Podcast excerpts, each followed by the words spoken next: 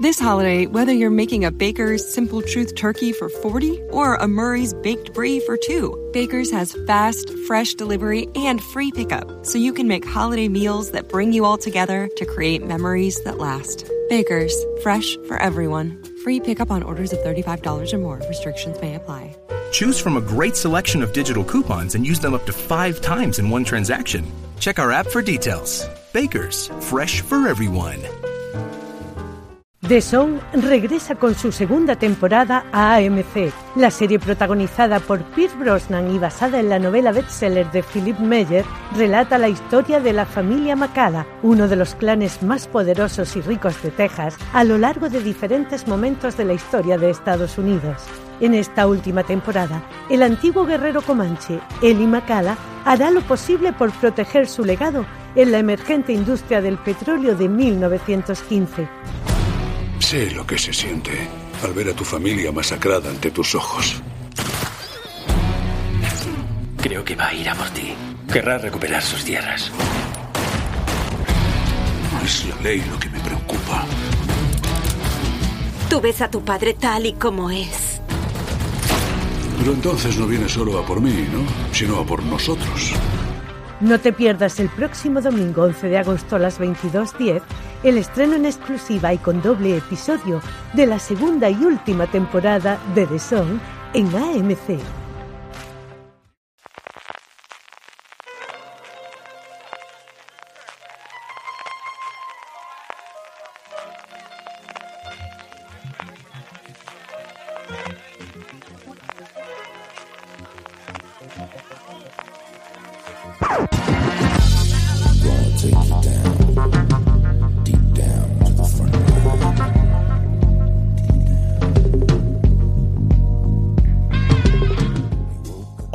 Y bienvenidos a Fuera de Series y Review, el programa de Fuera de Series donde cada semana analizamos, comentamos y debatimos sobre nuestras series favoritas. Hoy nos ponemos el mono rojo y entonamos el Vela Chao para hablar de la tercera parte de La Casa de Papel, la serie española más internacional con su llegada a Netflix desde Antena 3. Yo soy Málaga y hoy me acompañan para hablar de esta serie Graná Aquí estamos con el embrujo andalusí listo. Y Móstoles. Puede que no responda a Móstoles, pero tú tira por lo en tuyo. tu caso, eh, para un atraco mejor llevarse empanadillas Móstoles. Por lo que pueda ocurrir. Bueno, vamos a hablar como siempre en, en- en review durante cinco minutos sin spoilers. Para todos aquellos que aún no hayan visto la tercera parte de la serie, entiendo que quien ha llegado hasta aquí, al menos las dos primeras partes o algo de la casa de papel, ha visto. Vamos a hablar un poquito, sin spoilers, sobre qué nos ha parecido esta tercera parte, primeras impresiones de esta transición que ha tenido la serie desde Antena 3 a Netflix, con la llegada a la plataforma y el fenómeno internacional que supuso que la plataforma finalmente decidió adquirir los derechos de la serie para poder continuarla, que le ha dado una tercera y una cuarta parte. Ellos le llaman parte en vez de temporadas porque sí que están dividiendo cada temporada en dos mitades. La primera y la segunda parte formarían una, una temporada completa y ellos lo tienen como parte 1 y parte 2. Ahora hemos visto, se ha estrenado recientemente esta tercera parte. Hasta 2020 no llegará la cuarta, por lo cual, para terminar de ver esta entre comillas, segunda temporada que ellos han decidido llamar parte 3. Tendremos que esperar hasta el año que viene. Y Álvaro, eh, La Casa de Papel convertida en el gran blockbuster veraniego español y de España hacia el mundo, porque la serie se ha convertido en un fenómeno internacional, se sigue en todos los países, se sigue muy fuertemente en Sudamérica, pero también en otros países como Italia o incluso Estados Unidos. Sí, de hecho, cuando mm, pusieron la fecha de estreno, a mucha gente le extrañó que la gran serie española de Netflix se estrenase en verano, que suele ser una época como de menos consumo. Y yo lo veía del revés, que no se trata de la serie más importante española para el mercado español, sino como tú dices, es una serie que se hace de España, pero que jugaba en la liga de la grande, entonces a lo mejor no podía competir eh, en el universo Primera Liga de Netflix con un The Crown, por ejemplo, pero sí que estaba eso, luchando por, por un sitio a nivel internacional y me parece que, que lo hace, que tiene todo para conseguirlo. Se nota sobre todo en el salto de Antena 3 a Netflix eh, el dinero, se nota muchísimo el nivel de producción como ha subido y me parece que más o menos está bien resuelta la papeleta de cómo volver hacia una cosa cerrada que, que bueno, que, que no sabíamos cómo podía volver y bueno, es- sí que quizá hay un poco la cosa de que la serie parezca un remake de sí misma. Lo podemos comentar luego. Sí, luego eh, debatiremos. eh, eh, bueno, Miguel. Iba a decir Miguel, no, Móstoles, mantengamos el nombre en clave por lo que pueda pasar y quien pueda escuchar este, este programa.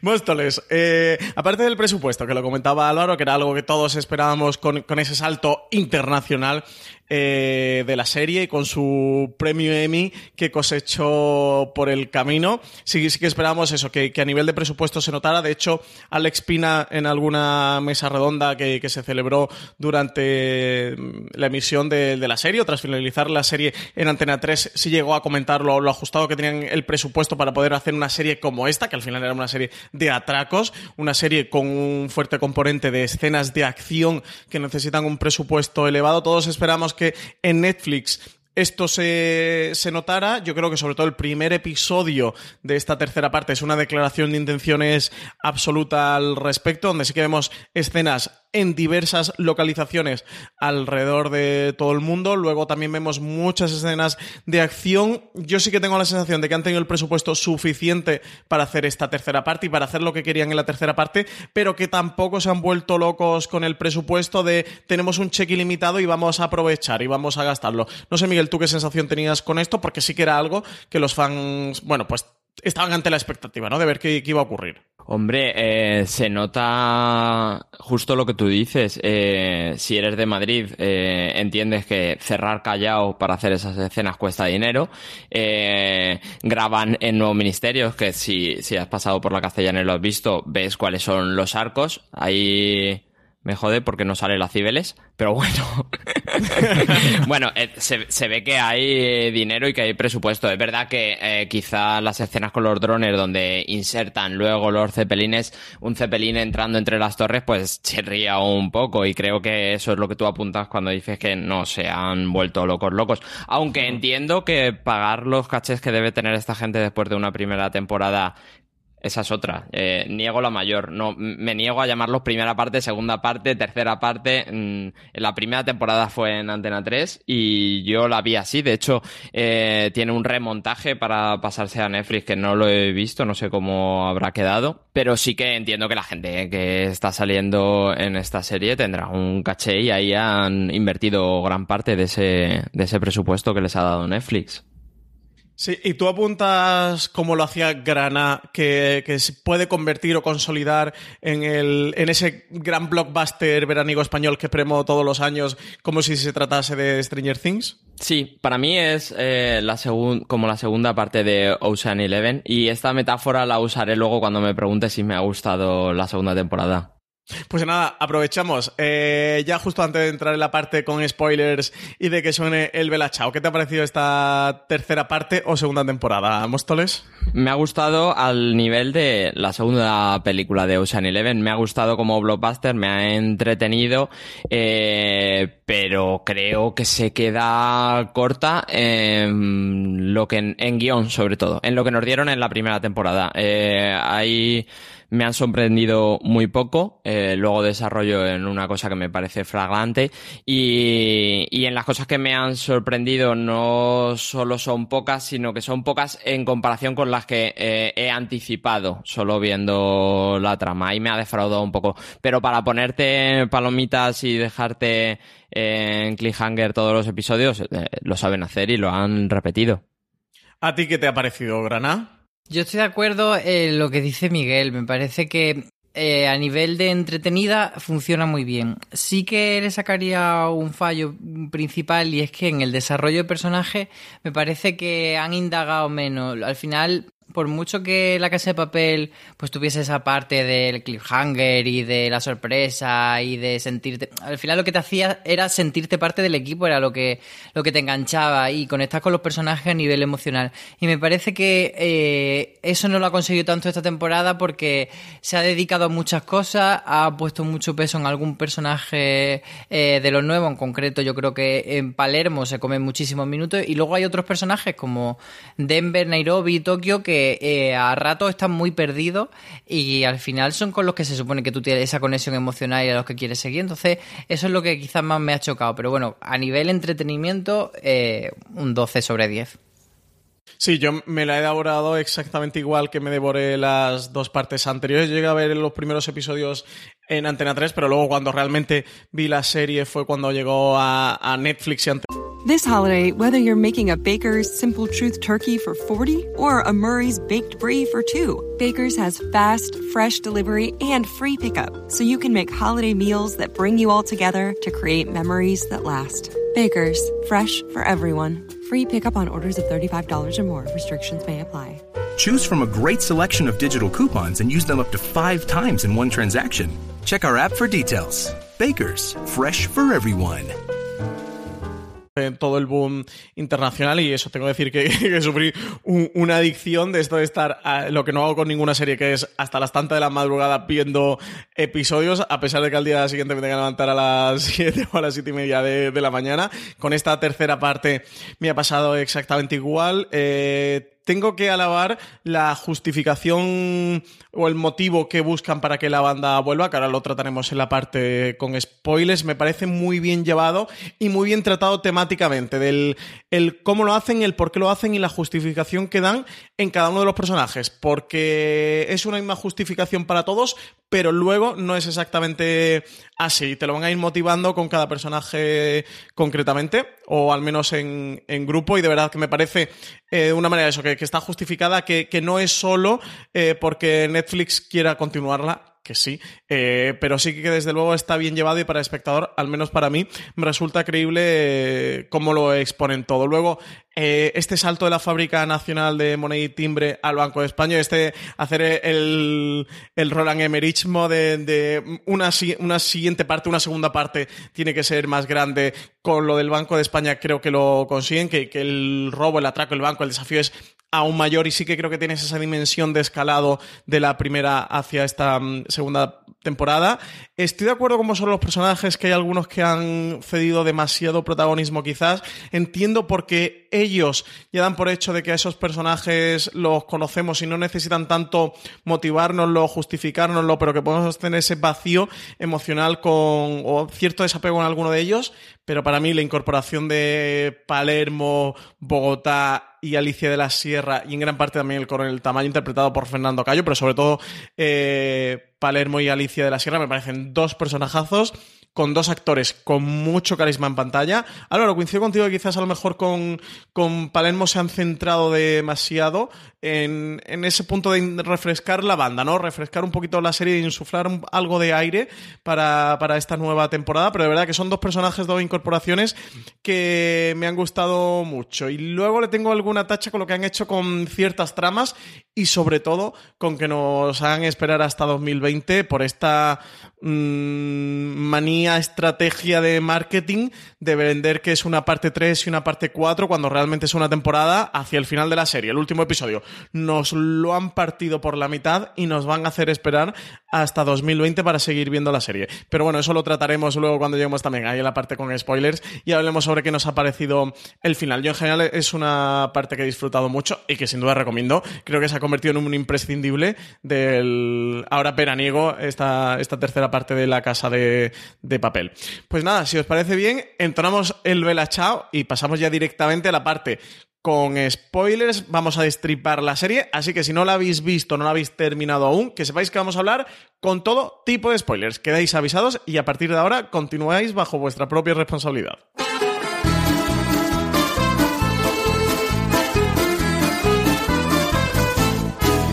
Una mattina mi sono alzato, oh vela ciao, vela ciao, vela ciao, ciao, ciao. Una mattina mi sono alzato partigiano, portami via. Oh vela ciao, vela ciao, vela ciao, ciao, ciao. Partigiano, portami via, che mi sento di morire.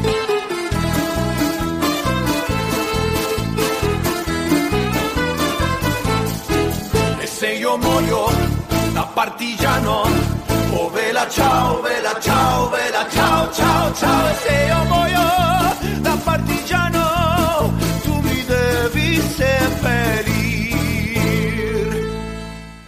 volvemos ya de la parte eh, sin spoilers, ya eso, estamos full spoilers, vamos a destripar toda la serie, vamos a destripar todas las tramas, así que, repito, si no habéis terminado la tercera parte, parad el podcast, pausad el podcast, termináis de ver la serie y volvéis a él, volvéis a reproducirlo cuando hayáis visto todos los episodios. Y si no, oye, pues si queréis seguir escuchándonos, que sepáis que vamos a hablar con todo tipo de spoiler, que luego nadie se nos queje. Eh, estamos hablando, Álvaro, antes de la justificación, de esta justificación que buscan para que la serie continúe, porque como acabó en su primera temporada, era que al final la banda conseguía al menos en su mayoría, salir viva de la Fábrica Nacional de Moneda y Timbre, se fugaban con el dinero y a disfrutar por el mundo con un plan que les prepara el profesor de, fuga y dispersión a lo largo del globo terráqueo, eso, para disfrutar del botín que, habían conseguido.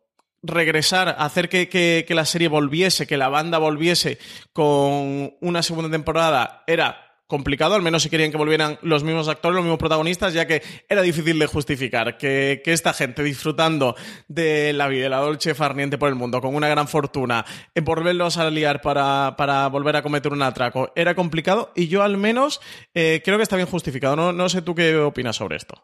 Sí, al final eh, estaba claro y un poco lo que han explicado los guionistas en la entrevista que no podían volver por dinero porque ya tenían todo el dinero que podían tener y que tenían que buscar otra justificación y me parece interesante que sea este, este motivo de volver por un compañero, porque así te, da un poco ese perfil de héroes que luchan por su equipo, que, que son leales y, te da un poco de, de hacerte más eh, héroes a los héroes, por, por así decirlo.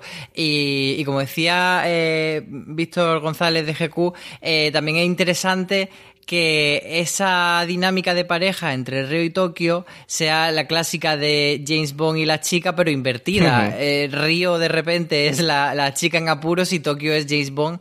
Y entonces está muy bien cogido eso, me parece a mí, como vuelta. Y luego lo del atraco, que ya lo has mencionado tú en la parte sin spoiler, de que, de que sea ese salto más a al Banco de España. No me parece tanto el salto más por el hecho de, la fábrica de moneda y timbre respecto al Banco de España, sino por el hecho de que en el Banco de España no vayan a sacar dinero, sino que vayan a sacar secretos y, que lo mezclen con toda la parte de las cloacas del Estado. Ahí sí que me parece que hay un salto de decir, bueno, ya lo del dinero ya lo vimos, ahora vamos a hacer otra cosa que es coger al Estado por los huevos y tensar la cuerda para para tirar también un poco de este discurso de, aunque sea un poco, pues, eh, fácil, no, no, facilón, pero bueno, que no pretende eh, tampoco crear una gran discusión o una gran reflexión sobre las cloacas del Estado, pero bueno, que aunque sea así un poco por encimilla, te toque eso, eh, es chulo.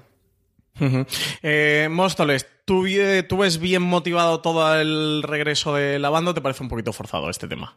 No, muy bien, y me parece muy entretenido que esta parte la dividan en dos partes, que es primero explicarte el por qué tienen que salir de esa vida que se habían hecho todos a medida y, y esa segunda parte de entrar y, y lo que decía Álvaro, coger el Estado por los huevos, ahí es donde eh, veo el, primer fallo flagrante que, del que os hablaba, que es eh, yo en cuanto eh, apunta, apunta, apunta de la caja, me acuerdo del argumento de la caja 507, que es una película de... De, de Urbizu, ¿no? sí, de Resines con Coronado. Y, que iba justo de esto y que es plagiado y que ahí ya me hace salirme un poco de esa tensión que siempre me tenían de explicarme cosas para luego darme el giro. Ahí es donde empecé a perder eso. A mí sobre todo me parece un acierto que al final esto te lo narran eh, a tres tiempos, y no me refiero a líneas temporales, sino en tres momentos diferentes que por un lado, tiene la captura y la tortura de Río, que ya es una motivación suficiente, sobre todo para Tokio, que se siente en parte culpable de que Río haya sido capturado, aunque no lo, no lo sea así, o al menos no lo sea del todo. Y, ese punto a que apela la banda de orgullo, de somos todos una misma banda, luchamos en, conjunto, han capturado uno de los nuestros y el Estado lo está torturando, eh, lo tienen eh, recluido, no lo han dicho están violando los derechos humanos y vamos a poner en jaque a la democracia y al Estado de Derecho porque ellos mismos están saltando sus propias reglas y están haciendo trampas al solitario, pero por otro lado, ¿cómo te cuenta de eh, todo esto está muy bien, pero tú al final eres un señor o una señora con mucho dinero que vive en un sitio mm, paradisíaco, sin riesgo entre comillas, eh, para lo que te queda de, vida, porque al final tienes que estar de tapado y huyendo de, de, la justicia y de las autoridades, pero que en principio no deben de pillarte si no metes mucho la pata y que eso no te supone ningún riesgo. ¿Por qué te vas a someter ahora a esto? This holiday, whether you're making a Baker's Simple Truth turkey for 40 or a Murray's Baked Brie for 2, Baker's has fast, fresh delivery and free pickup, so you can make holiday meals that bring you all together to create memories that last. Baker's, fresh for everyone. Free pickup on orders of $35 or more. Restrictions may apply. Choose from a great selection of digital coupons and use them up to five times in one transaction. Check our app for details. Baker's, fresh for everyone. donde extraterrestres acechan a los humanos, dos soldados deben esconderse para sobrevivir sin su Old Spice. ¡Cállate! ¡Cállate! Hombre, hueles re feo. ¿Que no te pusiste el nuevo Old Spice Dry Spray con frescura de larga duración? ¡Cállate! ¡Nos van a oír! No puedo. ¡Apestas! ¡Te dije! ¡Se me olvidó el Old Spice! Te riesgo. Y hay uno de los personajes, eh, que lo hice, no sé si es Nairobi, no lo recuerdo, pero lo hice hacia mitad finales de, la temporada, de que, de que ellos al final son, son así y, son adictos a esto, ¿no? A, esta adrenalina y a las emociones eh, que viven durante, durante eh, mientras están haciendo el atraco y que al final es mm, su profesión, es su trabajo y es lo que a ellos les llena y les hace felices. Que todo esto del retiro en la isla paradisíaca, que es en gran parte lo que le pasa a Tokio, está muy bien. Para ellos es una vida demasiado aburrida, no es la vida que desde luego les gustaría llevar y donde ellos realmente se sienten realizados es donde el atraco. Y al final ese motivo personal eh, egoísta es en gran parte lo que justifica de que todos se embarquen en esta aventura. Y la otra, la tercera parte, es este plan que tenía diseñado Berlín junto a Palermo del Banco de España, que le cuentan al profesor que es toda esta historia, como no han metido de regreso a Berlín, que ya lo habíamos visto en algunas fotos de, mm, sobre todo que, lo habían allí capturado en Italia, en Florencia, de, de gente. Álvaro, era algo, nos preguntamos de la vuelta de Berlín, de no estaría muerto, cómo no iba a estar muerto, sería un flashback finalmente era un flashback y es este plan que había pergeñado incluso antes del de la Fábrica Nacional de Moneda y Timbre. Lo que pasa es que finalmente deciden desecharlo, centrarse en la Fábrica Nacional de Moneda y Timbre porque lo ven más factible, porque el Banco de España, llegar a atracar el Banco de España, parecía una locura.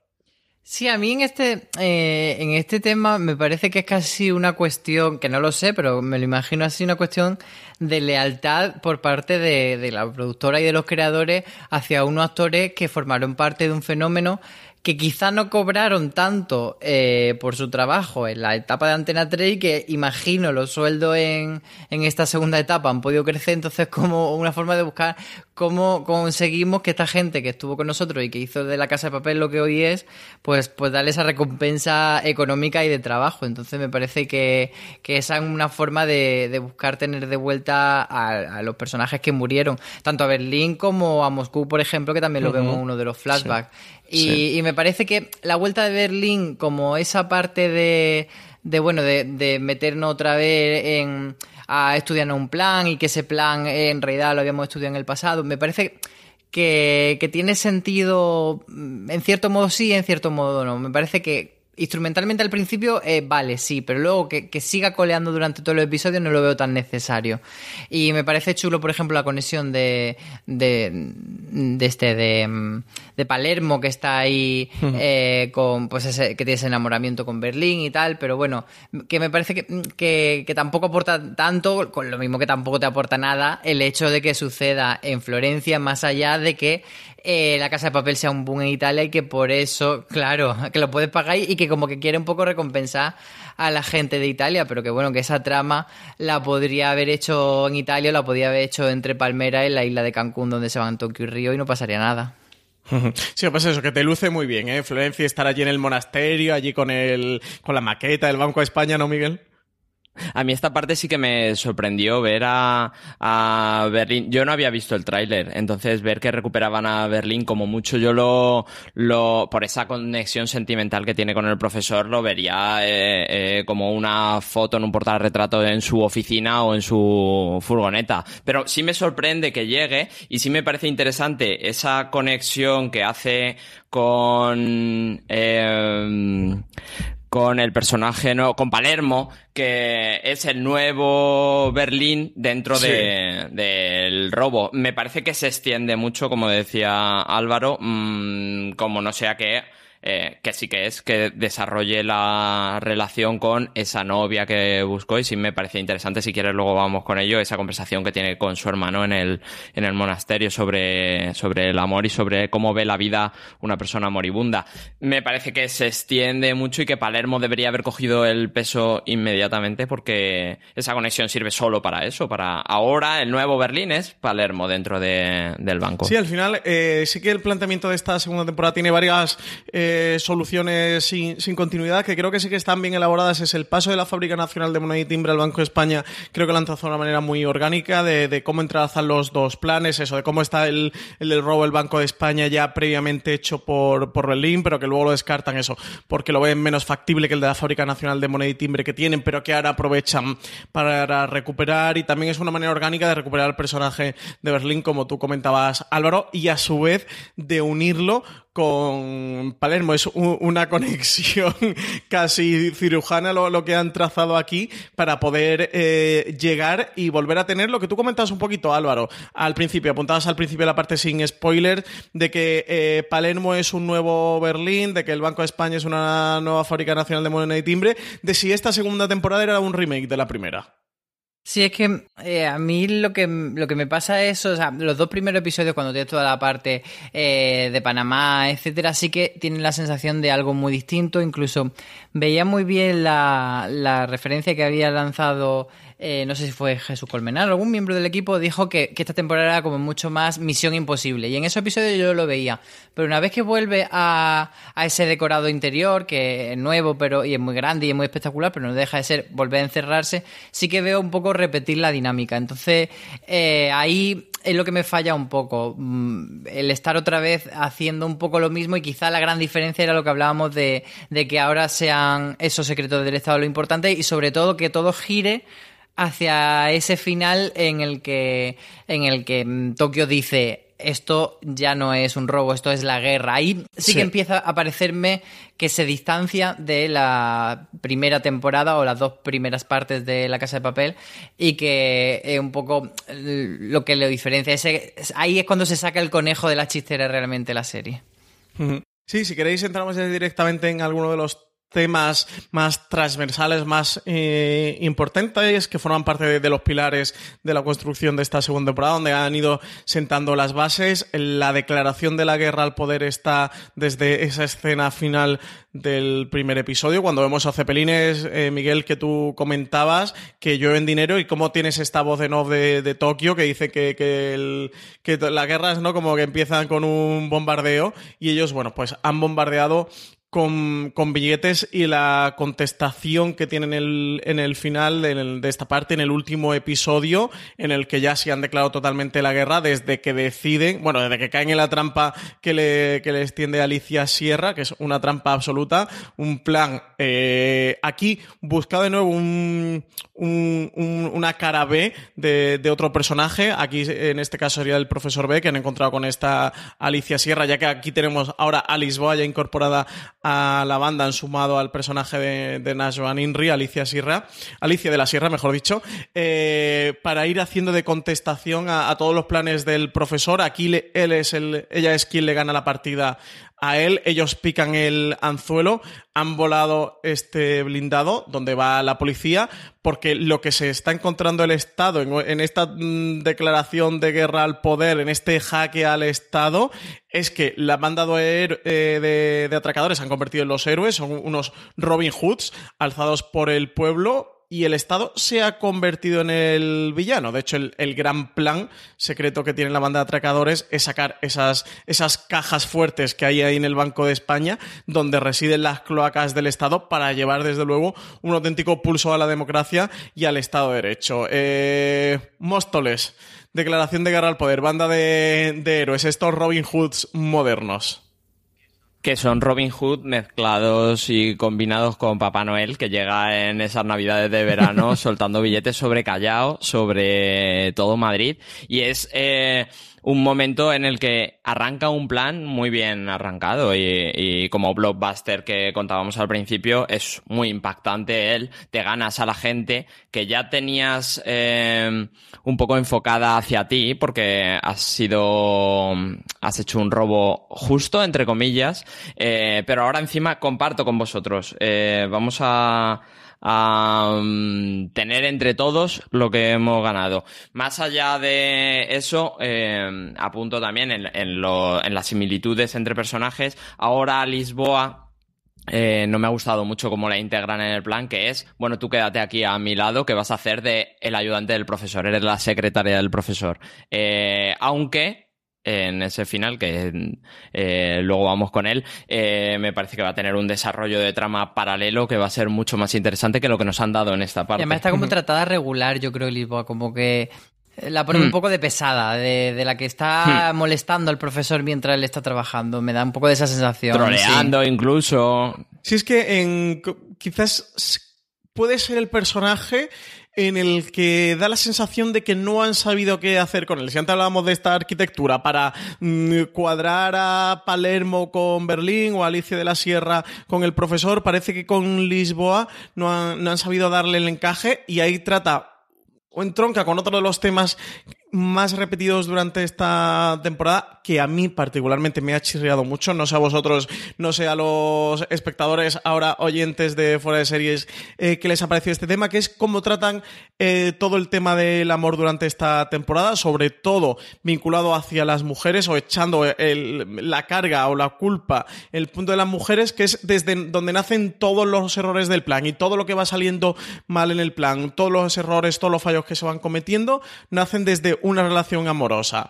El, profesor, de hecho, directamente le dice a Lisboa en esa escena en la que eh, salen los dos de la caravana ante la presión de que todo lo que, de que está eh, saliendo mal es porque él eh, ha traicionado su propio principio de que de renunciar al amor y de no mezclar el amor en estos planes. De hecho, recordemos que es cuando les pilla el dron y tienen que, empezar la huida justo ante esa explosión de nuevo por la relación entre los dos. Eh, esta tercera parte arranca con la pelea entre Denver y Estocolmo, que Estocolmo acusa a Denver de ser machista porque él le pide que no participe en el, en el atraco por, por ese niño que tienen en, en común y, y lo que puede ocurrir ahí, que luego nos van a contar que Denver tiene otras cosas entre medias, que es todo lo que le ocurrió al padre y que él siente que se va a tener que sacrificar de nuevo eh, ese punto de amor tóxico por si, si ella la ve que corre en peligro, de lo que ocurre entre Tokio y Río, de que Río le dice que no quiere seguir con ella y Tokio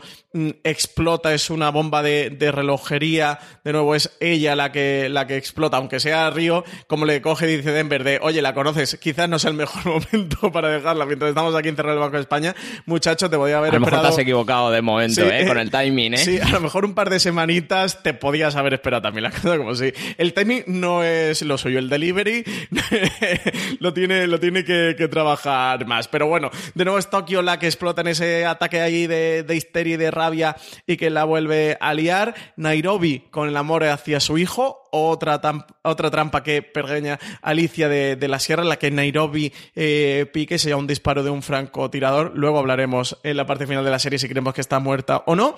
Y luego una de otra de las incógnitas que ahí se abren, que es lo de Berlín y Tatiana, que vemos esas escenas en la que el profesor, en ese flashback con Berlín, cuando le presenta a Tatiana, le dice que no se involucran a terceras partes en el plan, que cómo se le ocurre contarle todo el plan a otra persona, que nunca saben qué puede ocurrir, que esto lo vamos a dejar también para luego, lo vamos a retomar luego cuando hablemos del final de la serie, que por ahí hay una teoría también bastante interesante que quiero que tratemos. Grana, ¿cómo es todos estos temas del amor y las relaciones amorosas en la serie que parece que son lo único que pueden llevar a cabo eh, o inducir errores dentro del plan?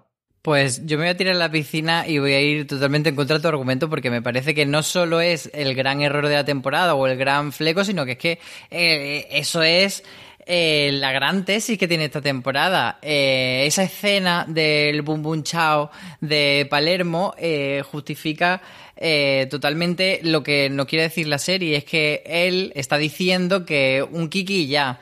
Y todos los personajes están demostrando lo contrario, que se mueven por emociones desde el principio de que comienzan a meterse en este lío, que es rescatar al río, es por emociones. Y entonces todos esos errores que cometen es lo que le hacen como persona. Y no creo que tenga un punto de vista negativo hacia las mujeres, porque si te fijas en esa pelea entre Denver y Estocolmo, es Estocolmo la que es más racional, la que tiene más, más razón, o, luego también tenemos, por ejemplo, a Helsinki enamorado por echar un polvo con Palermo, que es como muy tierno, entonces me parece que, que va ahí un poco compensando por todo, pero que sí que va mostrando eh, eh, a lo largo de todos los personajes que todos tienen un fallo por, por amor o todos tienen una debilidad que es lo que les puede costar eh, que el plan se vaya a pique. Y es también Sí, lo pero que, que, le todas pasa. sean por amor es como un poco casi. A mí me resultaba por unas partes ya me rechinaba porque era como otro personaje que se equivoca Sí, por bueno, amor, pero- otro personaje que hierra por amor, otro personaje que da el traste con el Claro, magnífico plan del final- profesor por amor. Ya sí. con lo de Nairobi era de madre de Dios, porque mira, todavía el de Nairobi con ese amor materno-filial lo puede justificar y que haya alguna trama así, pero que sea la de Berlín y Tatiana, que sea la del profesor y Lisboa, que sea la de Denver y Estocolmo, que sea la de Tokio y Río, que sea la de Nairobi y su hijo, son cinco tramas, ¿eh? Claro, con pero son dos todos, personajes, cada eh, uno son diez personajes. Claro, eh, evidente- pero evidentemente lo que quiere hacer la serie ahí es, a es conectar a todos los personajes por lo mismo. Y es- todos tienen las pelotas muy bien puestas para realizar un atraco, pero todos tienen una debilidad y esa debilidad obviamente es una relación personal. A mí no me parece que chirríe, me parece que es como una propuesta que hace la serie, que tampoco es una cosa que nos volvamos locos de complicada, pero me parece que conecta bastante bien con lo que quiere contar, que es ese punto emocional que tiene la casa de papel.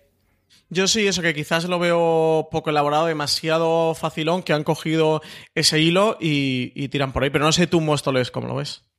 Le no le di tanta importancia. Eh, apuntaba Álvaro esa escena donde lo del Boom Boom Chao en, esa barbacoa que están haciendo en, la nueva, en el nuevo convento.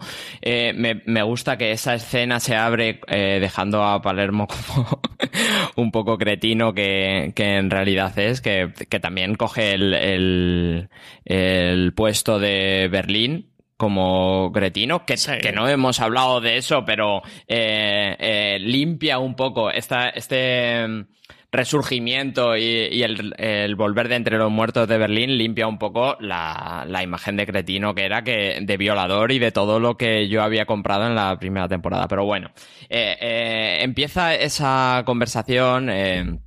Metiéndose con las chicas. Digo metiéndose eh, porque entendí yo en esa escena como pincharlas para ver cómo saltan y, y hablando un poco cosas que no, que no caben en ninguna cabeza.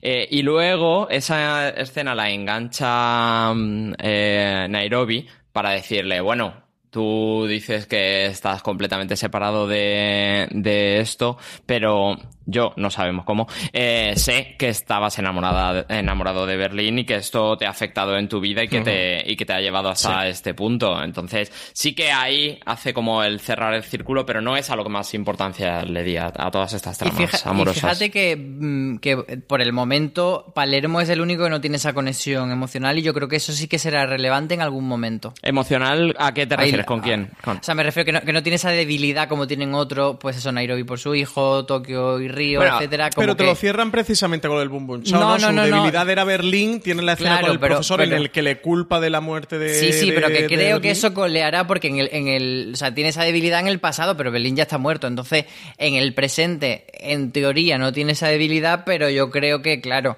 eso tendrá un eco en, el- en la siguiente temporada, que sí, Sí. que, o el de su vida por algo, lo que Eh. sea. Entonces, como que él, su proceso sea descubrir cuál es esa debilidad o esa relación. Bogotá tampoco tiene eso, pero también es verdad que no está desarrollado. Ahí adolece la serie de desarrollar ese personaje hasta ese punto o cualquiera, porque Bogotá está un poco como he entrado a currar y, y estoy loco como una cabra, Sí. porque ah, una cosa que yo no entendí es porque con muchos chiquillos, con Sí, quizá, por el quizá mundo. los hijos sea, Ya, sea pero- su motor. Pero bueno, es verdad que, que tanto él como Marsella son dos personajes nuevos bastante poco explicados. Me chirrió y no entendí por qué el, el cronómetro de la bomba solo puede tener 5 segundos para que te pille dentro de la piscina. eh, apuntábamos antes el tema de la banda de atracadores eh, convertida en héroes en estos Robin Hoods modernos sin el Estado eh, como villano con la banda de atracadores también eh, tengo la sensación durante esta segunda temporada que han hecho una especie de reformulación, amalgama, pastiche de banda revolucionaria que por un lado tiene eh, referencias a Anonymous o Wikileaks, eh, pues, pues cuando aparece el profesor, por ejemplo, en, en la pantalla callado, que evidentemente recuerda a Anonymous, todo lo de las cloacas del Estado con la referencia um, ahí a Wikileaks. Eh, cómo juegan la parte que el pueblo claramente eh, haya elegido un bando con esas manifestaciones a lo largo del, del Banco eh, de España alrededor. Eh, Granada, ¿cómo ves eh, este punto, esta tesis, que puede ser quizás un poco complicada, eh? la que estás vendiendo, que los buenos, entre comillas, son los atracadores y que el malo, entre comillas, es el Estado ¿Cómo lo analizas? Porque aquí sí que creo que hay tres capas con la que en cierto punto están jugando con el espectador. De mostrarte esto, mostrarte esta... This holiday, whether you're making a Baker's Simple Truth turkey for 40 or a Murray's Baked Brie for 2, Baker's has fast, fresh delivery and free pickup, so you can make holiday meals that bring you all together to create memories that last. Baker's, fresh for everyone. Free pickup on orders of $35 or more. Restrictions may apply. Choose from a great selection of digital coupons and use them up to five times in one transaction. Check our app for details. Bakers, fresh for everyone.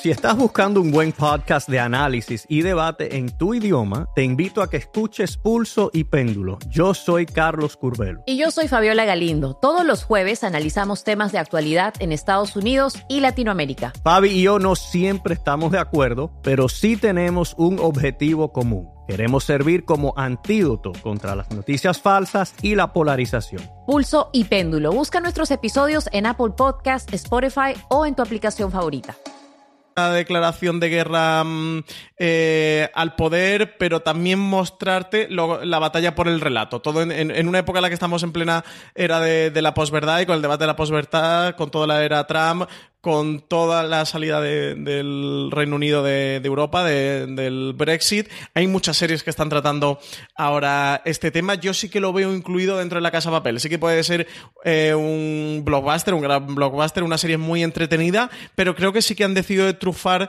con ciertos temas esta temporada para darle cierta entidad ¿no? a la serie.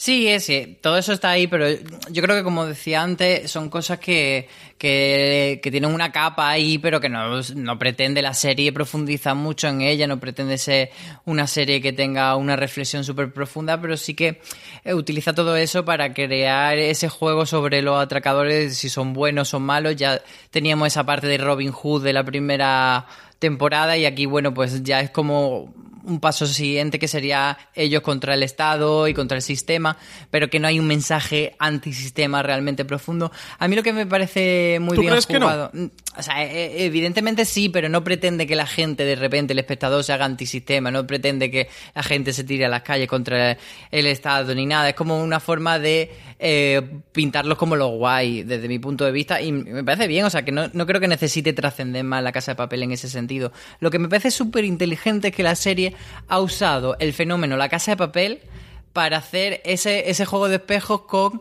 cómo se, cómo se, cómo se siente identificada la, la, gente del pueblo, de la ficción, de la Casa de Papel, esa gente que vemos agolpada frente al Banco de España tratándolos como héroes, son un poco esa gente que se ha disfrazado en los carnavales de la Casa de Papel, que ha sacado las lonas en los estadios de fútbol, incluso se menciona, eh, se hace un guiño en el primer sí. episodio. Entonces, me parece muy bien jugado eh, es que los héroes... Ese juego de espejo, Claro, ¿no? que los héroes de la Casa de Papel en la ficción eh, sean igual de héroes que han sido fuera de la ficción. Entonces me parece un guiño al fandom muy, muy divertido y que puede hacer eso, que impulsar más aún ese sentimiento de, sentirte, pues, eso querido o formar parte de, esa banda.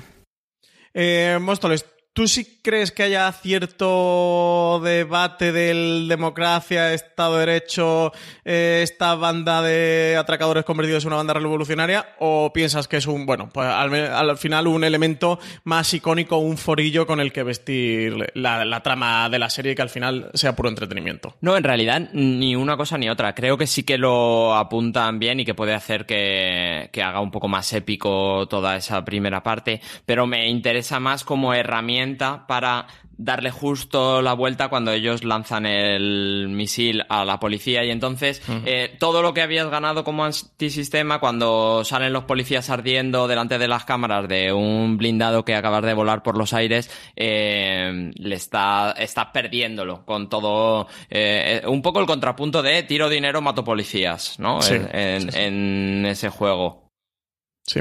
Ah, al final es que eh, sí que el plan del profesor se, se sostiene en esta, en esta batalla por el relato en el que ellos, de hecho, dicen, bueno, pues que al final su mayor aliado es el pueblo, de que el pueblo se eche contra el Estado para que el Estado mmm, no tense tanto la cuerda, de hecho, el plan de, sacar las cajas fuertes eh, con, la, con las cloacas del Estado consiguen quitar la presión y el asalto que la policía está llevando a cabo sobre el Banco de España. Sí que creo que al final lo utilizan de manera temática, pero que sí que hay ciertos discursos que al menos te los apuntan por si los quieres aprovechar o los quieres disfrutar. Eso, sobre todo, el tema de la batalla por el relato y la posverdad me ha gustado bastante, de cómo ellos juegan eso, eh, regalando dinero, agasajando al pueblo para poner al pueblo en su contra, de cómo eso pone en jaque a la policía y al Ministerio del Interior, de cómo el Ministerio del Interior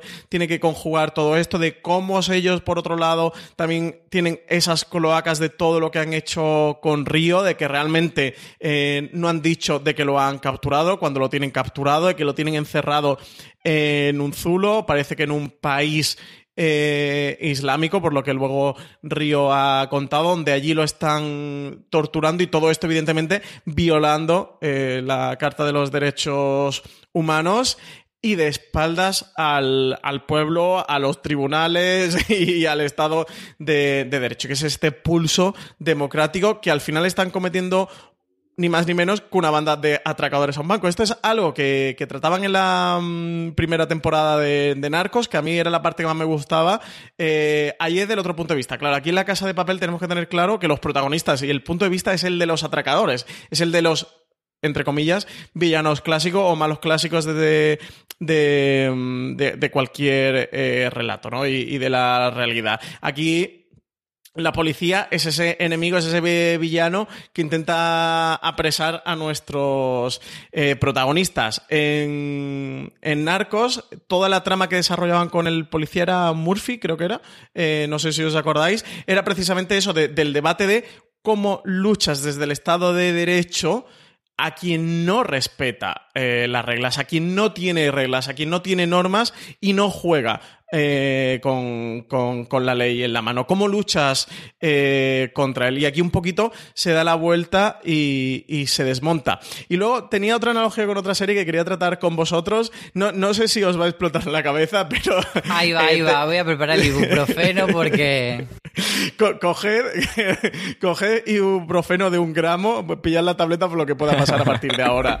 Eh, aquí viene el longo ristreto del review de la casa de papel. Eh, terminé hace una semana y media de, de ver el, el, Pionero, una, la serie de, de, original de HBO España, eh, que es una serie de no ficción sobre la vida de Jesús Gil. Uno de, los temas grandes que trata dentro de la serie, de las tesis que trata, y con esto no me quiero meter en un review del Pionero, que lo vamos a hacer, es eh, cómo el pueblo ampara a Jesús Gil y lo encumbra en la alcaldía de Marbella y lo mantiene en sucesivas mayorías absolutas con una manipulación absoluta de Jesús Gil, con estar siempre presente en los medios, eh, con el populismo de siempre alabar al pueblo de Marbella y siempre decir que, que todo lo hace eh, por el pueblo, y que entronca de nuevo con todo el rato la posverdad que estamos viendo, con los Brexit y los alzamientos populistas y los Vox, etcétera, etcétera. De, decirle al pueblo lo que él quiere escuchar y lo entronco con todo lo que, lo, que ocurre de la Casa Papel y cómo el profesor también está manejando a su vez al pueblo para que esté a su favor. Y cómo realmente la gran disputa entre la policía y el Ministerio del Interior y la banda de atracadores no es por el Banco de España, sino por el apoyo popular, porque esa medida va a ser la que te va a dar que se inclina la balanza hacia un bando o hacia el otro, y es justo el plan, el gran plan maestro que, que teje Alicia de la Sierra y en el que va a caer la banda de golpe cuando el profesor crea que han ejecutado a Lisboa precisamente utilizando eh, uno de sus planes, que fue todo esto de jugar con el sonido y con el miedo que puede crear el sonido, también el tema del, de, la voz y de, del efecto sonoro como, como poder o como, como fuerza. Y a partir de aquí, ¿qué va a ocurrir con la opinión pública? Porque es la última escena que vemos de esta tercera temporada. Y Móstoles, no sé si tienes alguna idea sobre qué puede ocurrir con la opinión pública después de ver cómo estos Robin Hoods modernos han cogido dos RPGs y los han lanzado contra un blindado de la policía. Y eso, salen los policías, eh, lo, los que han sobrevivido la explosión y el impacto salen ardiendo del blindado. Sí, no es, no es mala conexión aunque no deberías haber abierto la puerta del pionero hablando conmigo. ¿Qué os ha parecido todo esto? Espera, espérate, un momento, un momento, por favor. Stop, stop. Paremos el podcast. ¿Qué os ha parecido mi conexión del pionero con la casa de papel? Yo No me he quedado no, dormido. Eso iba a decir, no es mala conexión porque no es Badalí que... eh, ¿Tengo mis dieces o no tengo mis dieces? ¿Y mis likes? No hay- Fuera, Por favor, fuera. oyentes, de, quiero en iVoox y quiero en Apple Podcast, like si os ha gustado esta teoría de unión del pionero Es verdad y que, la casa de papel. Es verdad que eh, en el discurso que, que mantienes de populismo, eh, no es baladí que Jesús Gil no eligió un equipo de hockey para comprar, eh, compró un equipo Exacto. de fútbol, compró, estoy haciendo comillas porque lo robó, spoiler, eh, de fútbol y además con una afición muy vehemente y, y es verdad que entronca con el populismo de que hacen gala eh, el profesor en su plan y al final también un poco con cómo se da la vuelta y creo que irá por ahí. Eh, en esta, en la segunda parte entiendo Sí, que. yo entiendo que sí. Sí, creo que en la segunda parte eh, enganchará un poco con no, no solo un giro más, sino habrá más giros en, en la opinión pública eh, decantándose por uno u otro de los bandos, porque es innegable que la opinión pública en general y, y esta en particular, la de esta ficción, eh, está, es muy proclive a, a estar en contra de la autoridad. Y, y el profesor sabe manejar eso. Es verdad que el nuevo personaje, el de Nayan Inri, también sabe hacerlo y también sabe jugar a ese juego. Álvaro, ¿tú qué crees que va a ocurrir con la opinión pública a partir de ahora con esta fractura que se puede producir? Es que es lo que digo, creo que al final eh, todo ese discurso no se trata de un discurso antisistema, de izquierda radical, tal. O sea, yo creo que al final se puede identificar con los atracadores de la Casa de Papel, gente de todo el espectro Río político. entra al Banco de España con el puño Sí, alzado. ¿eh? sí, O sea, pero que, son- que, que la serie juega, Sí, juega eh, todos esos roles de banda revolucionaria de que sí, que, que lo tiene, pero que son cosas que te puedes quedar con ella o puedes no quedarte con ella. Que una persona que sea súper de derecha se puede identificar con ella porque son los protagonistas y son los Sí, sí, por malotes. supuesto. Entonces, me parece... Hombre, y roban billetes también, te sí, digo. me parece que tiene como el sentido, pero al final yo creo que un poco eso, son los héroes porque lo son, porque son los protas de la serie y porque molan mucho. Entonces que eso lo puedes leer o puedes no leerlo. Yo en este punto quiero recomendar el artículo que ha hecho Antonio Rivera en, en nuestra web, que lo puede encontrar, se llama Apuntes por una revolución a la carta, que sí que desgrana un poco todo esto y, y está muy bien explicado. ¿Qué crees que va a ocurrir con Lisboa detenida? Que es otro de los cabos sueltos que se nos quedan con el último episodio. O sea, Lisboa la han detenido. ¿Crees que va a traicionar al profesor? Eh, ¿Que se eh, reintegrándose a la policía? Mm, ¿Creéis que va a urdir un plan para rescatarla? ¿Qué va a pasar con, con Lisboa ahora? Por supuesto que no, no va a delatar a nadie Lisboa. Yo creo que ahí le van a dar a Raquel pues, ese puesto de, de miembro de, del equipo de la Casa Papel que se merece y, ella va a aguantar, pero claro, a ver qué es lo que hacen, porque si la meten en la misma situación que Río, pues a ver cómo, cómo se desenvuelve y si logra sobrevivir. Sí, aquí está el punto complicado. Yo no lo tengo tampoco eh, muy claro qué va a ocurrir, si, si va a desertar de la banda o no. No sé tú, Móstoles, ¿qué opinas? ¿Crees que va a tener una deserción? No, creo que eh, si quieres desarrollo un poco lo de los paralelismos que yo te decía, eh, es que veo tantos, o sea, creo que eh, igual que Lisboa es la nueva profesor o ayudante de profesor, Raquel ha sido sustituida por Alicia Sierra y ahora que ha sido cogida por la policía, creo que será la nueva Tokio. Eh, creo que conseguirán que ella eh, liberarla con algún plan eh, y que se meterá dentro del banco, igual que en la primera temporada hizo Tokio, para salir otra vez todos juntos. veo tantos paralelismos, igual que el coronel Prieto ha sido sustituido por Tamayo, que hace su personaje.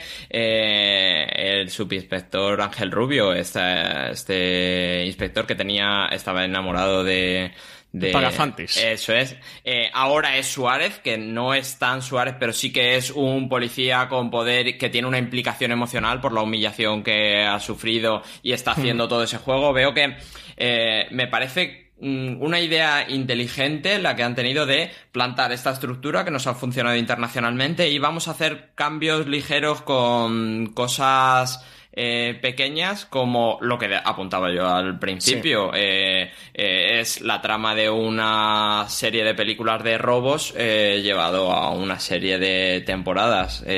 me parece muy inteligente. Sí, aquí eh, a mí me recordaba viendo esta tercera parte de La Casa de Papel eh, que el plan de Alex Pina ha sido un poco el de JJ Abrams con el despertar de la fuerza, con, eh, con Star Wars, de vamos a volver a la saga, que ya le habíamos dado un cierre, eh, reseteándole y volviendo de nuevo, bebemos de toda la esencia, de todos los elementos que tenemos y a partir de aquí vamos a volver a construir, ¿no? Vamos a volver a empezar, pero partiendo de lo mismo. Cambiar un poco los, eso, los Omnis por y... Con Star Wars, sí, sí, sí, un poco eso. Eh Em, ¿Qué crees que va a ocurrir con Nairobi? ¿Muerta o no muerta? Está muerta, está muertísima la pobre. Eso sí que sería difícil de superar. Eh, sí. que se va a unir al bando de Berlín, Moscú? Parece que sí, pero otro paralelismo con Moscú. Sí, pero es raro que no lo hayan cerrado porque daba la sensación de que, de que si al final, si, si Nairobi está muerta, pues da ese ese gran carpetazo al personaje y crea el último episodio en torno a ella. Entonces, que no lo hayan hecho quizá da una esperanza de que pueda colear un poco más el personaje de Nairobi, pero bueno, parece que es difícil que todos vuelvan a salir y vuelvan a irse a la playa paradisíaca a pescar boquerones y lenguado y se felice otra vez, entonces yo creo que Nairobi lo tiene súper complicado. Claro, yo aquí me debato eh, justo a lo que tú apuntabas, Graná, que, que, si el personaje lo hubieran matado, le dieran ese cierre emocional, que no nos dejaran con el cliffhanger, sino que le dieran esa despedida, porque además es un gran personaje en la serie con el que mucha gente eh, ha empatizado mucho y, ha sido un personaje que, nos ha dejado grandes mm, gifs y, frases mm, memorables, como lo de eh, ahora comienza el matriarcado y, y, es un personaje muy icónico dentro de la serie que quizás no le hayan dado esa despedida. Bueno, pues si el personaje finalmente ha fallecido, que hayan optado por el cliffhanger eh, y por la eh, tensión más que por la emoción de la despedida, que bueno, se lo pueden dar evidentemente en la cuarta parte. Volviendo a lo que comentábamos en la parte sin spoiler, eh, Nairobi me parece como muy ejemplo de eso que decía yo de que los personajes han estado un poco ausentes. Tenemos como un comienzo muy centrado en Tokio Río, luego hay un episodio en el que Nairobi tiene mucho protagonismo, que es esa escena que tiene con Helsinki diciéndole que pase Palermo y luego cuando le planta cara a Palermo y luego Nairobi prácticamente desaparece y no la vemos hasta, hasta ese final. Entonces ahí es lo que me parece un poco una crítica que se le podría hacer a esta cuarta parte de, a esta tercera parte de la casa de papel, que han estado los personajes un poco yendo y viniendo. Y con Marsella, ¿qué creéis que va a pasar? Quizás ha sido de las incorporaciones el personaje que menos recorrido ha tenido, que menos relevante ha sido durante la trama. Es una de las incorporaciones, la interpreta el actor Luca Peros. Eh, Móstoles, no sé si tienes alguna idea. ¿Piensas que quizás pueda ser la llave que vuelva a inclinar la balanza hacia la banda del profesor? Me parece que es uno de los problemas de lo que yo apuntaba al principio, que es el tener separadas las temporadas en partes. Entonces, lo de Marsella, pues, pues bueno, mira, es un personaje... Sí, se cae un poco por su propio peso. Claro, es un... Aparece allí con el... con el bichete este, con el... O sea, para, un hurón, ¿no? Para, sí, pero para mí Marsella es casi instrumental, es como los hackers pakistaníes que están al otro lado de. O sea, es como un poco para entender que tienen ayuda los protagonistas, pero no me parece que sea un personaje de momento relevante. es el personaje que quizá juega un poquito eh, o cubre uno de los aspectos que hacía el profesor durante el, robo a la Fábrica Nacional de Monitimbre, que es estar allí en la zona, ¿no? Estar viendo qué ocurre, tener el pulso de lo que ocurre alrededor y el que le va diciendo, oye, pues vienen por aquí o se mueven así o se mueven allá. Yo entiendo que la cuarta parte deberá ser relevante, igual que Ve la encuesta. Tenemos a Maui Ay, metida, Maui. metida en el Banco de España. Granada. Eh, salen dos escenas eh, prácticamente Creo que de tres, pasada. pero sí, vamos, ¿En tres? está- sí, Sale con el mono rojo, pues como si hubiera salido del showroom de Bárbara Valiente con el jersey este que, que solo le deja al descubierto O del, escape, los ojos. o del escape room que estuvimos haciendo nosotros. Sí, o del escape room que estuvimos haciendo nosotros, sí. Eh, aquí hay fans que apuntan que puede ser un infiltrado de Alicia de la Sierra, otros que apuntan que pueda ser un plan B, una carta que se ha guardado el profesor que ni la propia banda eh, conoce. ¿Qué creéis que va a ocurrir con ella? Yo creo que es una infiltrada por parte de la serie, obviamente, que aparece como figurante en esta temporada, pero que tendrá un peso relevante en la siguiente temporada. Y yo apostaría más por una. No por una infiltrada, porque no han podido predecir que iban a, a entrar ahí, sino por una rehén que va a tener que va a ser de armas tomar que normalmente los rehenes son más pardillos pues bueno que esta va a ser una, una rehén hija de puta y que quizá puede tener una conexión o establece una conexión con Arturito que otro personaje que empieza Madre mía, Arturito. eh, empieza muy fuerte con esa charla rollo Talk y que luego tiene algún momentillo pero que todavía no ha desarrollado mucho qué hace Arturito en esta en esta nueva temporada. Entonces a lo mejor ve la encuesta de Arturito somos futuros aliados Qué pesado y qué odioso Arturito lo que hace es ser un Dios, Qué cretino. turra da este hombre. A mí, a mí lo que me gustaría, bueno, yo creo que, que sí que va a ser alguien que está infiltrado.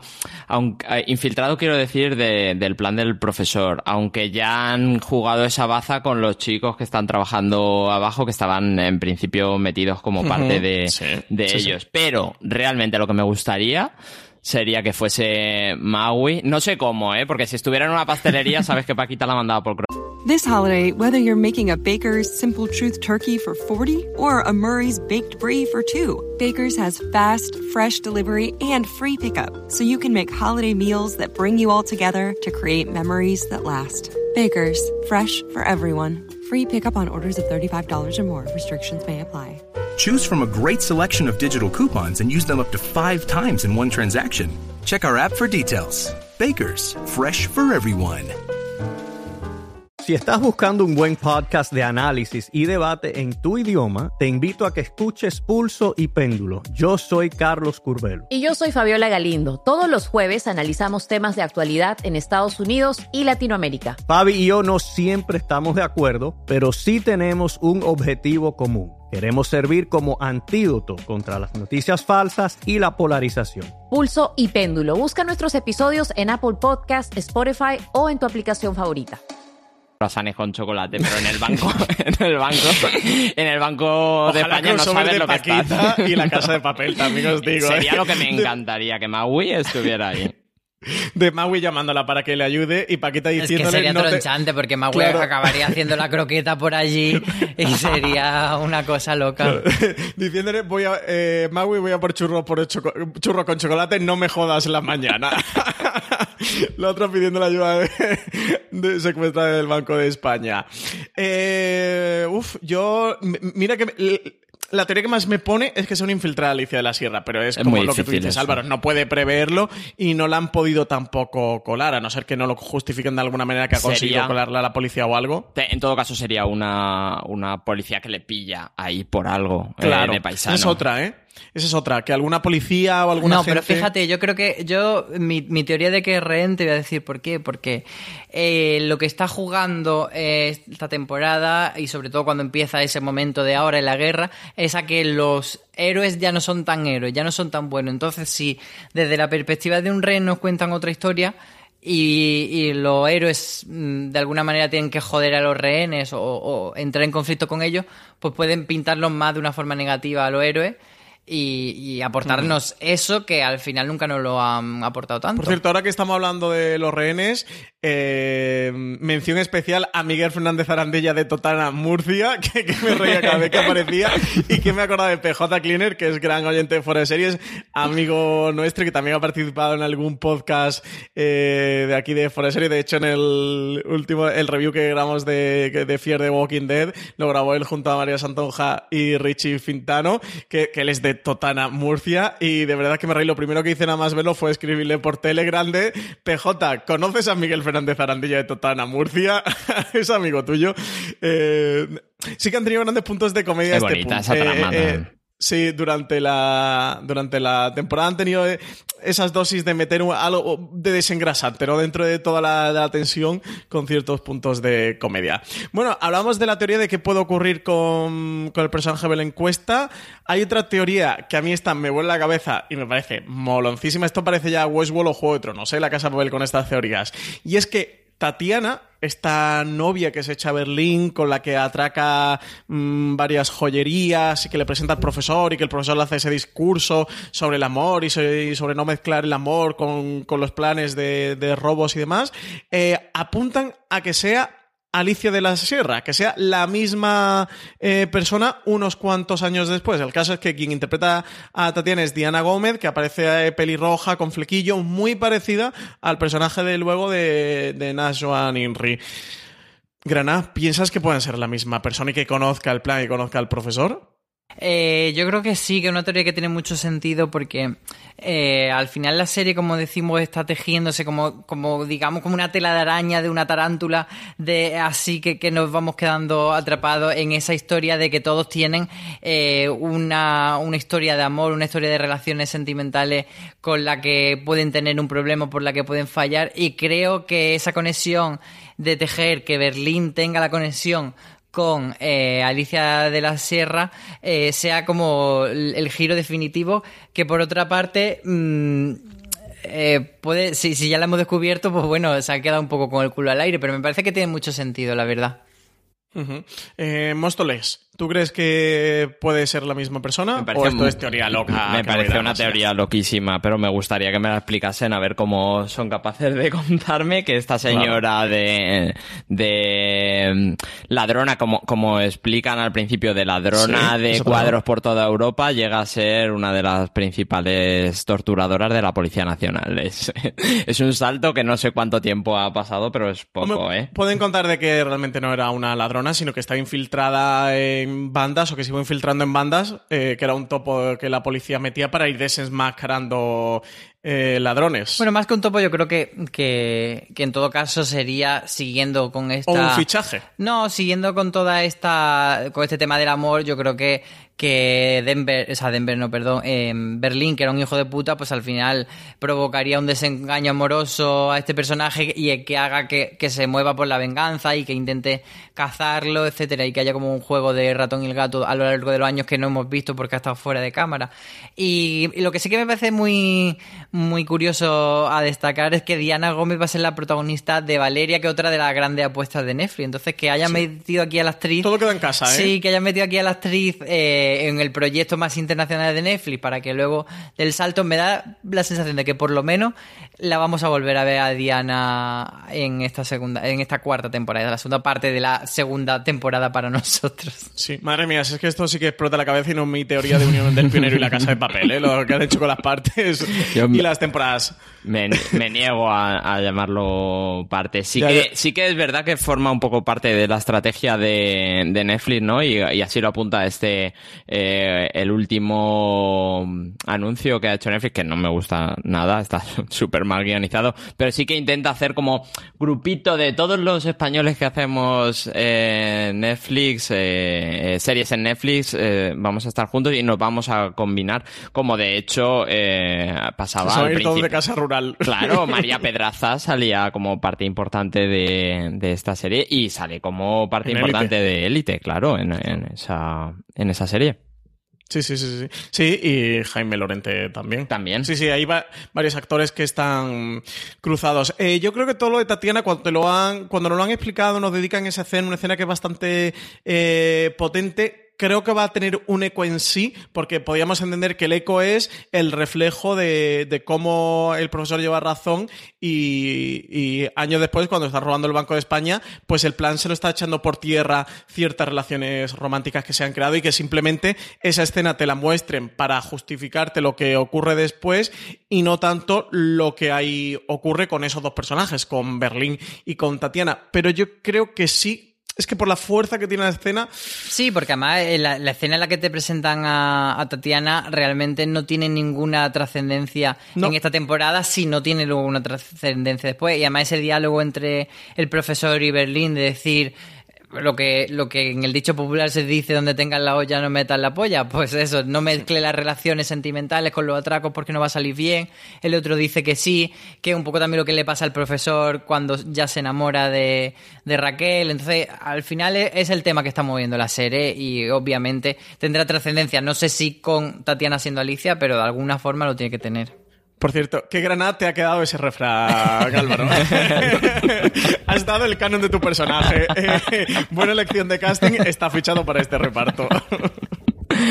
Yo sí que eh, sí que le veía sentido. O sea, yo en, en, esta primera parte sí le veía el sentido de te explica esto para que estés temiendo todo el tiempo que cuando la policía empieza a ofrecer dinero para cualquiera que sepa eh, algo, que salga esta señora que sabe algo, no, sabe todo. Y ahonda en darle la razón al, al profesor que en aquel momento la tenía. Más allá de que esa conversación nos sirva como eh, eh, catalizador de esa unión de hermanos y cómo cada uno ve una, la vida de una forma, sobre todo Berlín, que es, eh, es un moribundo y ve que hay que aprovechar la vida, y el profesor que siempre ha sido más reservado y más calculador y, y no, no, no ve esa visión hasta que la contrastan. Eh, Móstoles, eh, estaba planteando antes con lo del todo el tema de la promoción y con lo de las dos temporadas, las cuatro partes y todo este lío eh, que tenemos. Mm, y algo que se sale un poquito extra serie, que es de la serie en sí, pero que no es de la trama de la serie, que no es de todo lo que ha sucedido. yo Mm, tengo que confesar que una de las cosas que menos me ha gustado, si no la que más de esta tercera parte o primera parte de la segunda temporada, eh, es ese hachazo final que sí que tiene un cierto cierre la trama, pero que realmente está todo abierto, que es un giro de mitad de, de temporada y aquí lo que deciden es dar cierre a esta tercera parte emplazarnos hasta 2020 para ver esta cuarta parte, pero que realmente es el final de la segunda temporada de La Casa de Babel. ¿Creéis que es honesto este planteamiento por parte de Netflix de venderlo como dos temporadas o partes o como Dios quiera que le quieran llamar cuando realmente es una y hacer esperar al público un año para ver lo que ocurre con la otra mitad de la temporada? Creo que responde a, la estrategia que tiene eh, la Casa de Papel, que es una combinación de lo que hacía eh, Juego de Tronos, eh, te mato a personajes importantes con los que tienes conexión emocional, que ya lo hizo en la primera temporada, y ahora suman la estrategia de The Walking Dead. O sea, esto no lo ha inventado la Casa de Papel. Eh, gente a punto de morir y me voy... Mm, que, es un poco lo que decía Álvaro, hasta que no la veamos muerta no está muerta, pero lo lógico es que Nairobi haya muerto. Eh, eh, me voy en Cliffhanger y te hago esperar un año. Creo que, que se ajusta mucho a la estrategia de Blockbuster que quiere seguir Netflix con esta serie. Álvaro, ¿a ti te cabrea todo esto? Sí, bueno, pero estamos acostumbrados. Al final es como si fuese una temporada con dos mid-season, que como, pues eso, como hace Walking Dead, como hace Vikingos, etcétera. Bueno, mm, yo ya lo daba por hecho, porque cuando dijeron que la temporada eran casi, eran solamente ocho episodios, ya se había filtrado que Rodrigo de la Serna, que es el actor que hace de Palermo, eh, se le fue de la boca diciendo que había fichado por dos temporadas de La Casa de Papel, entonces sabíamos que había una cuarta en una de esas entrevistas, en uno de los encuentros con el Spinner, le preguntamos cuando todavía ni siquiera no había confirmado la cuarta temporada, le dije, bueno, pero esta temporada acaba, la historia se abre y se cierra, y no quiso contestar. Entonces, evidentemente, eh, no se iba a cerrar, yo tenía claro que en ocho episodios no, no daba para eso. Entonces, bueno, al final no es tan raro porque la primera temporada que se vendió en dos partes o se emitió en Antena 3 en dos partes y luego a nivel internacional se distribuyó en eso parte 1 y parte 2, pues bueno, al final un poco mm, retomar esa estructura que funcionó bien. Bueno, sí que una, una una ¿cómo se dice hoy? Es un hemos sido engañado. un hemos sido engañado, sí, esa era la esto, palabra que Esto se llama es un hemos sido engañado. Un hemos sido engañado. Porque toda la treta esta de Netflix le da una tercera parte y de la cuarta y no sabemos tal y Rodrigo de la Serna dice que él la ha fichado para eh, dos partes, pero nos la están vendiendo como uno. Pero hombre, pero a ver, mm, dime directamente, oye, le damos parte 3 y parte 4 y van a ser dos partes, como por ejemplo hizo Movistar Plus con el embarcadero de realmente es una temporada Sí, con pero a veces, dos bueno, pues eso, se, se intenta dosificar la- las noticias. También, por ejemplo, Movistar con, con Gigantes, que se grabó desde el principio como Sí. dos partes, no dijeron que había segunda temporada hasta que ya se había estrenado la primera. Entonces, bueno, un poco... Un hemos engañado. Eh, desde aquí, afear esta estrategia a, lo- a los canales porque al final de jugar con el espectador eh, y de verdad, al final, eh, por, por el propio argumento, por la propia trama de la serie, porque es la han metido un hachazo y ahora, un año después, retoma el libro a mitad de leer que, de- que te lo hemos quitado, de que te lo Bueno, hemos retirado de la ver, biblioteca. hay muchas series que se van eh, el verano y vuelven en octubre. O sea, esperar siempre, como seriéfilo siempre hemos tenido que esperar cliffhanger y regreso. A mí en ese sentido no me parece mal. Que podían haber sido un poco más honestos diciendo que era un caso o una historia que se em, estructura en dos temporadas. bueno, sí, pero que tampoco me parece tan negativo. También es verdad que es eh, la única baza que le queda a Netflix para combatir esa... eh, eh, donde flaquea con su estrategia del binge watching. Si quieres que se hable durante tiempo de esto, tienes que Sí, dejar algo. que Porque es queda. que si no, la semana que viene La Casa de Papel fue una serie que, que pasó y ya está. Y, y con esto consiguen enlazar durante unos meses ahora y durante unos meses cuando empiecen la promo de la siguiente parte de la temporada.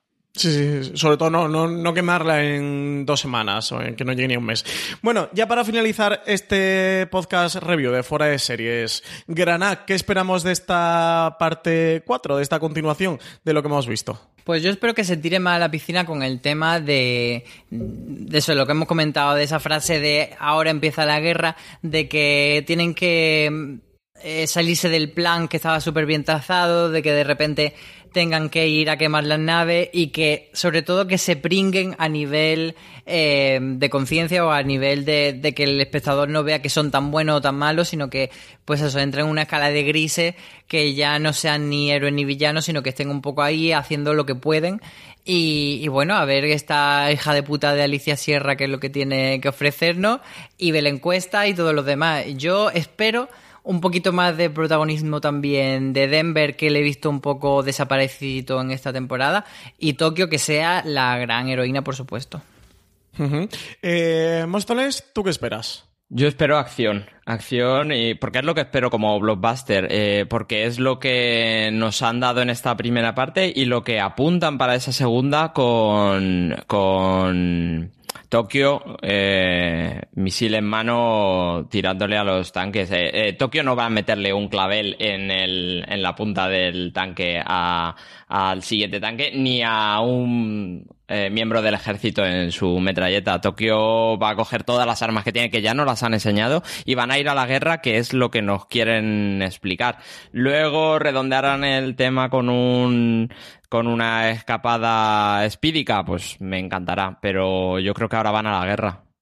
Sí, a mí lo que más me interesa de ver o lo que más expectativas ganas tengo de esta cuarta parte, justo eso, es ver acción, ver esa guerra que nos plantean, ver cómo se desarrolla en el terreno del juego la declaración de guerra al, al poder que, que se han hecho, ver cómo van a manejar toda la parte del que el pueblo elija un mando y ver esta batalla por el relato, ver cómo van a manejar la banda atracadores la situación y, y ver más de los personajes, sobre todo Alicia de la Sierra, que, que- que me ha gustado mucho. Y a ver qué tal Palermo. A mí tan Palermo también me ha gustado. Quiero verlo en esta guerra, que se ve que, que él es de acción. A ver qué tal. Y por supuesto, a ver qué pasa con el personaje de, de Belén Cuesta. Pero bueno, sobre todo que nos traigan espectáculo como, como siempre nos ha traído La Casa de Papel y que sea una serie que al final es tremendamente entretenida de, de ver y adictiva y a ver por dónde gira y cómo manejan todos los, todos los hilos movidos durante esta tercera parte. Pues nada, hasta aquí ha llegado el FDS Review de la tercera parte de la Casa de Papel. Recomendaros eh, más contenido sobre la Casa de Papel en nuestra web, en foreseries.com. Tenéis la crítica que hizo Álvaro Nieva con el estreno de la serie. Tenéis ese artículo de Antonio Rivera que recomendaba también Álvaro de la Casa de Papel Apuntes para una revolución a la carta. También tenéis eh, dos artículos de Álvaro por un lado, sobre Palermo, este nuevo atracador de la Casa de Papel que nos han presentado con declaraciones del propio actor Rodrigo de la Serna y con también declaraciones de Alex Pina, del creador de la serie, sobre por qué decidieron los guionistas de que Río fuese el secuestrado que son dos eh, artículos con declaraciones muy interesantes para que veáis cómo han manejado toda esta tercera parte. Y por último, una entrevista de Marina Such a Miguel Moedo, que es el director de fotografía de la Casa de Papel, que habla un poco sobre su trabajo de director de fotografía en general y en particular en la serie de la Casa de Babel. Para aquellos que os gusta más el mundo de la televisión desde dentro, os recomiendo esta entrevista a un profesional, a un gran profesional como es Miguel Moedo, director de fotografía. Y nada, ya sabéis que muchos más podcast eh, de fuera de series aquí suscribiendo a nuestro canal que si os ha gustado este programa si os ha gustado la teoría de conexión del pionero con la casa de papel dadnos likes dadnos me gustas en iVoox dejadnos comentarios bonitos en Apple Podcast también decirnos cosas bonitas que siempre se agradece y es muy satisfactorio. Y acudid al review del pionero que hay mucho que contar. Que estará, que estará próximamente el review del pionero o, habrá salido estos días. Eh, Móstoles muchísimas gracias por participar en este atraco a la casa de papel. Gracias a vosotros por invitarme a atracar. Y Granada, eh, nada, pues muchas gracias también porque has dado perfecto en el casting, ¿eh? y siempre con la pistola cargada. has superado prueba. Pues nada, muchísimas gracias a todos los oyentes por estar aquí. Un programa más en Fuera de Series.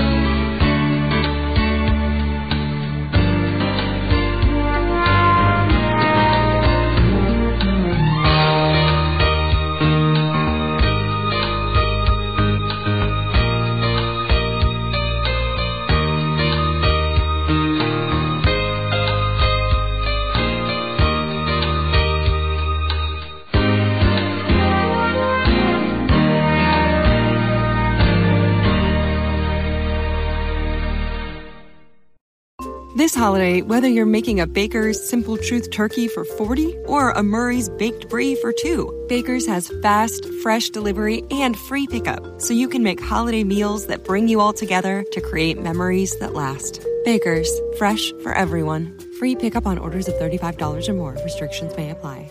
Choose from a great selection of digital coupons and use them up to five times in one transaction. Check our app for details. Baker's, fresh for everyone.